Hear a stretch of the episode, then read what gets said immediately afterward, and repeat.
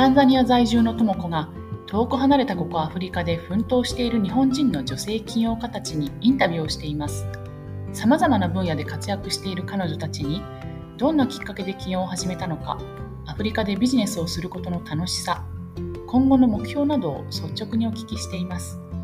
彼女たちの生の声を伝えることで海外生活をしている日本人に勇気を与えたりリカのビジネスに関心のある人たちがつながるきっかけとなるような番組を目指しています。はい、今日は、えー、コンゴにお住まいの愛子さんにインタビューさせていただきます。えー、今日もよろしくお願いいたします。よろしくお願いします。愛子です。えー、では最初に愛子さん、えー、アフリカに最初に来たいきさつと今まで住んだアフリカの国を教えてください。はい。アフリカに最初に行きつい最初に来たいきさつは、えー、と何年前だろう？2010年に初めてアフリカ大陸のザンビアに足を踏み入れました。でこのいきさつはというと小さい時から国際協力の仕事がしたくてユニセフとかで働きたかったんですよ。でなんかユニセフで働くにはっていうのを調べてたらまあ、現地での経験がないと厳しいっていうのを知ってでそれでまた調べていくうちに JICA がやってる青年海外協力隊今は呼び方が違うのかな？っていうボランティアの2年間のボランティアがあったのでそれに応募してザンビア第一志望だったかな？あの派遣先で決まったのがザンビアでした。それで2010年から2年間ザンビアに住んでその後は、えっと、日本で就職してたんですけど結婚した夫が海外転勤族で主に途上国をメインに仕事をしているので結婚してから2015年にベナンそれから2017年にブルキナファソ2011年からコンゴ民主共和国に暮らしてます。今は、えーとどんな活動をされているんですか？はい、えーと、先ほど伝えた通り夫が、まあ、海外転勤族で私自身は駐在妻っていう立場で暮らしているんで主にブログとか SNS を使った情報発信をしています。あとはボランティアもこれまで2つやっていて1つはあの駐在家族のためのオウンドメディアサイトの運営のお手伝いをしてます。これは日本のサイトで日本語で活動してます。もう一つはブルキナファソにいた時なんですけどブルキナファソで活動している NGO のボランティアライターとしてブルキナファソの食文化についてあの連載をしていました。あとはですね各国であのビザとか税金の制度を確認しながらその範囲内で活動してます。今はコンゴに進出予定の日系スタートアップ企業の法人設立をあの現地側からサポートするお仕事をしています。今そのサポートっていうのはなんかすごくユニークなプロジェクトだなって私は思ったんですけど、どういうようなプロジェクトなんですか？あの本社は日本なんですけど、アフリカのタンザニアとウガンダ、モザンビークに展開している会社で、あの未電化地域に電気を届けるでしかもその電気も太陽発電太陽光で充電したちっちゃい小型のランタンをあの村に住んでいる人も借りられるような安い価格設定で貸し出している。で村の人たちは夜に電気がなくってこうお店を開けなかったり勉強できなかったり、まあ、暗くて見えなかったりっていうのがそういう生活が改善されるっていう事業をやってますね。愛子さんはそこで実際その今後の地元の人とやり取りとかをするんですか？どういうお仕事なんですか？今は。今は法人設立のアシスタントという立場で業務委託なんですけどもう本当にオフィスをどこにしようかとか銀行をどこにしようかとか、まあ、あとはできるだけその今後での会社をやってる人たちとコネクションを作ったりいろんな情報収集をしたりしています。今後の人たちとのコネクションっていう時になんかそのアフリカ人の人、日本人の愛子さんが、今後の人たちとコネクションを作るってなんかすっごい難しそうだなって思うんですけど、そこはやっぱりアフリカ歴10年の愛子さんだと、そういう度胸があってこう、自然にえれるんですか？いやーなんかアフリカの人たちってすっごいフレンドリーだから今日もそうだったんですけど今日銀行に行って2時間くらいずっと待ってたんですよ。その時も隣に座ってたおじさんと「長いね」とか喋りながら「今後で何してんの?」みたいな話をしてそれでなんかだんだん喋ってるうちに仲良くなってこう番号交換して「あ今そういう仕事してんだねじゃあなんか必要な情報あったら送るよ」みたいな感じでで今日も早速私が欲しかったあの業者のコンタクトとかをそのおじさんがあの見つけて教えてくれたりしてっていうふうに日々の中で結構みんなフレンドリーなので簡単に話すかな？どうだろう？でも、まあ、言葉の壁もあるかもしれないですね。あのちょっと話戻るんですけどもともとなんでアフリカにあの、興味があったんですか？一番最初にね、そういうアフリカで働く仕事をしたいなって思ってたことなんですけど。一番最初は、きっかけは、小学校の担任の先生が読んだ本で、えっと、トットちゃんとトットちゃんたちっていう本で、ユニセフ親善大使の黒柳徹子さんが書いた本で、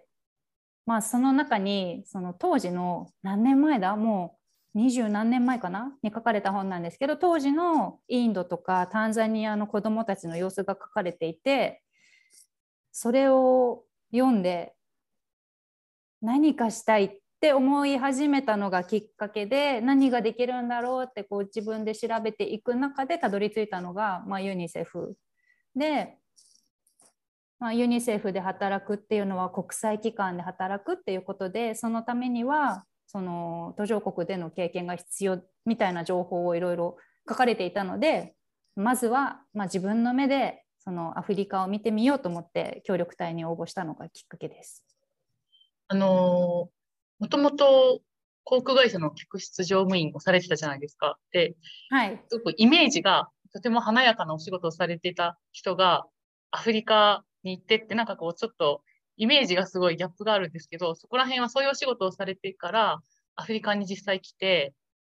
あの結構大変じゃなかったんですかそれともやっぱりもともと興味のある国だったから、もうすぐに馴染んで。あの、実は順番逆で、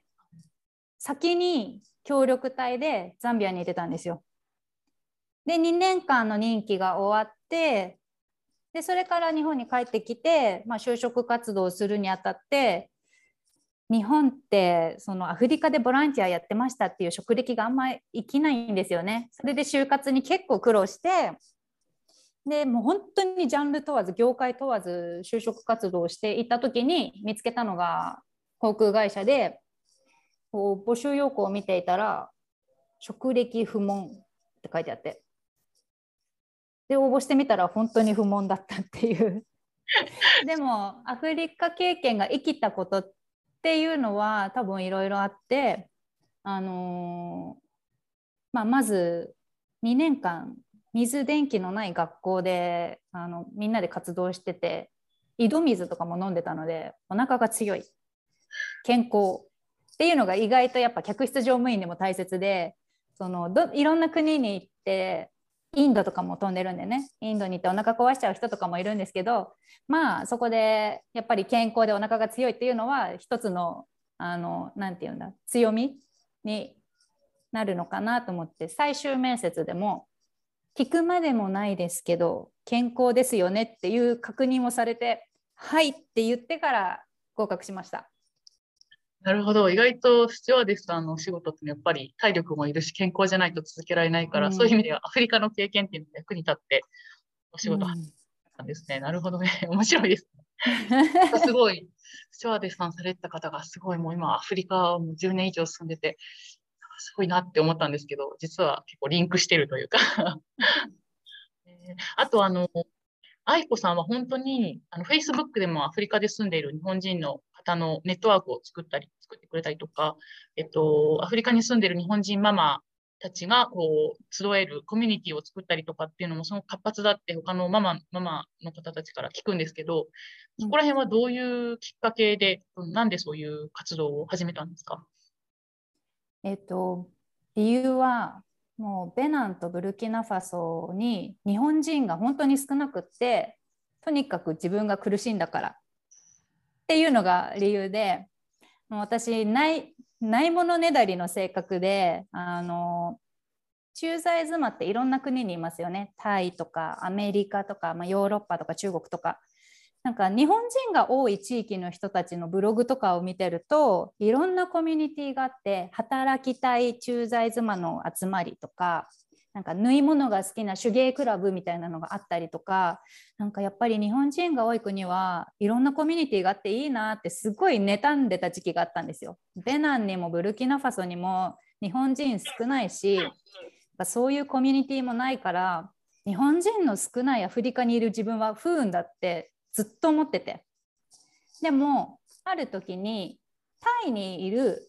タイ、うん、バンコクにいた駐在妻の人に「えないなら作っちゃえばいいじゃん」って言われてそれでハッとしました。まあ確かにそのある環境を嘆いてても何にも変わんないしないならないで自分で動いて環境変えてみないとなと思って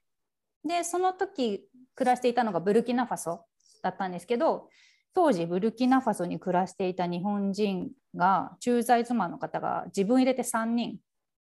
3人しかいなくてまあさすがにそれじゃあちょっとコミュニティとして成り立たないなと思って対象をアフリカにしてみました。で Facebook でそのアフリカ在住の駐在家族グループ駐在妻も駐在夫さんもウェルカムで作ってしばらくした時にあのコロナが行り始めてでまあそのアフリカの低い医療水準を危惧されたり大使館の人たちから帰国をすごい勧められたんですね当時。でもなんか本当に多くの日本人はみんな帰ったんですけどでもその中でもいろんな事情で残ってる人がいてで私たちも夫の会社の規定でもう当時空港も閉鎖されて臨時便しかなくって1人 200, 200万円くらいのあの飛行機代を払ってどうにかなんか経由を4つか5つくらいして日本に帰らないと帰る道しかなくってでも私と子供2人だけで単純計算しても600万とかなんかあ違う200万はないかロンドンまで1人ロンドンまで80万円とか飛行機代が臨時便の。で、まあ、家族3人で240万円単純計算で。でロンドンからの航空券は自分でまた手配しないといけないとかで、まあ、そんな風ないろんな事情で残ってる人がいて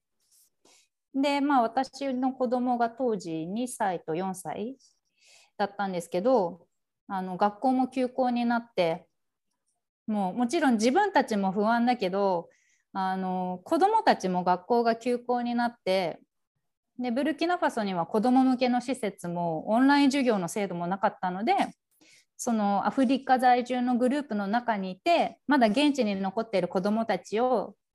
にちょっとでもなんか明るい気持ちになってもらったらいいなっていうのでオンライン子ども会っていうのを開催するようになりました。これは最初私が日程調整したり内容を考えたり当日の進行もしてたんですけどだんだんメンバーのみんなが助けてくれるようになってみんなで順番に担当を受け持って毎週開催できるようになってきました。結構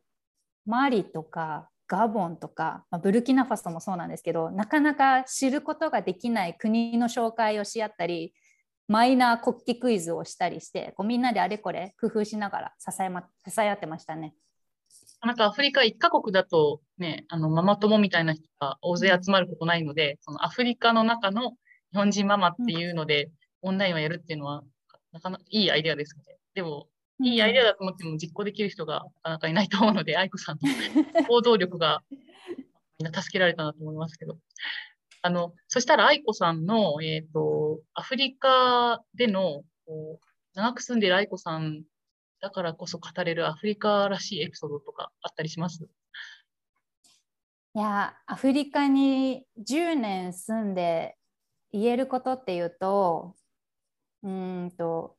アフリカに10年住んで、私はベナン、ブルキナファソ、ザンビア、コンゴ民主共和国っていくつかの国を見てきたからこそ言えるのが国によって違うんだよっていうことですね。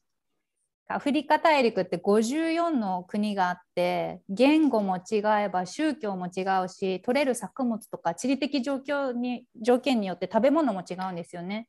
だから結構よくアフリカはとかアフリカの人はとかで一括りにされやすいんですけど私もよくやっちゃうんですけどでもこういろんな国に住めば住むほど国によって違うなっていうのを感じます。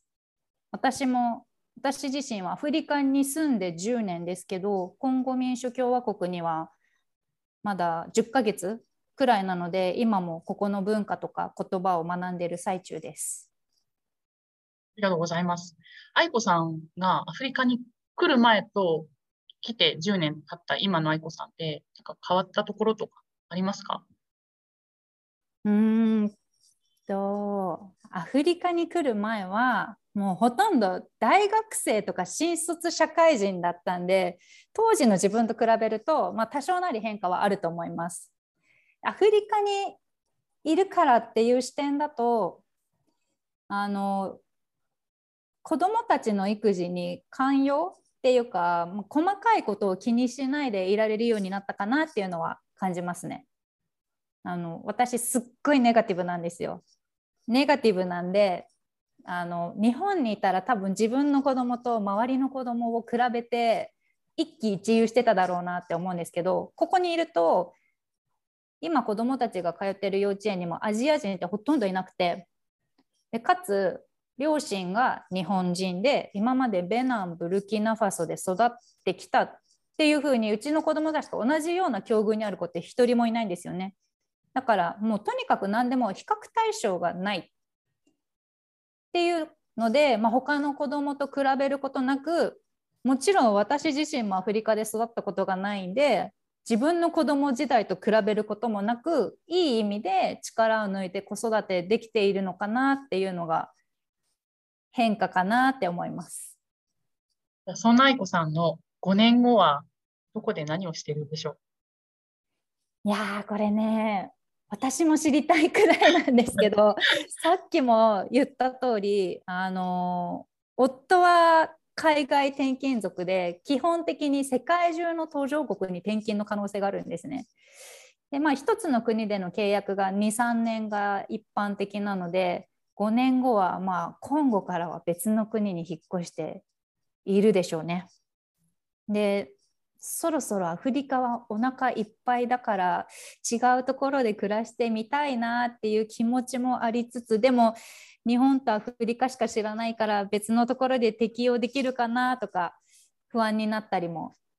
してます。どこで何してるでしょうね。それがわからないのもまた楽しいっていうのね、うん、人生。うん、ありがとうございました。なんかその私ネガティブなんですっていう愛子さんなんかすごい、え、そうなのって私はちょっとびっくりしたんですけど。すっごい言われるんですよ。見えないって言われるけど、めちゃくちゃネガティブで。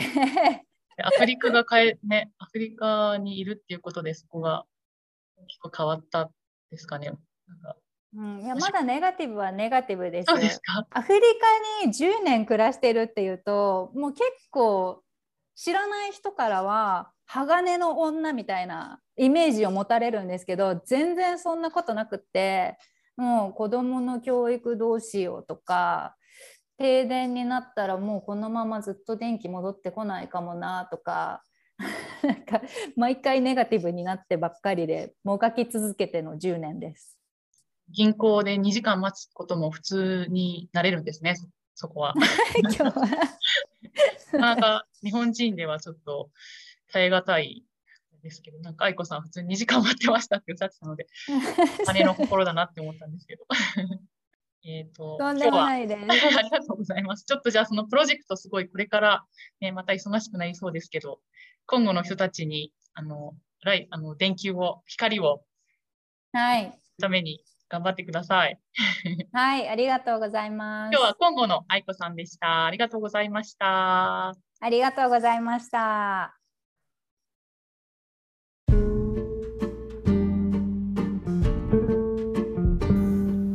今回も番組をお聞きいただきありがとうございました。インタビューをさせていただいた方の詳細は、ショーノートにありますので、ぜひご覧ください。また、皆さんの周りでアフリカでの生活やビジネスに興味のある方がいましたら、ぜひこちらの番組を紹介していただけると嬉しいです。それではまた、 Asante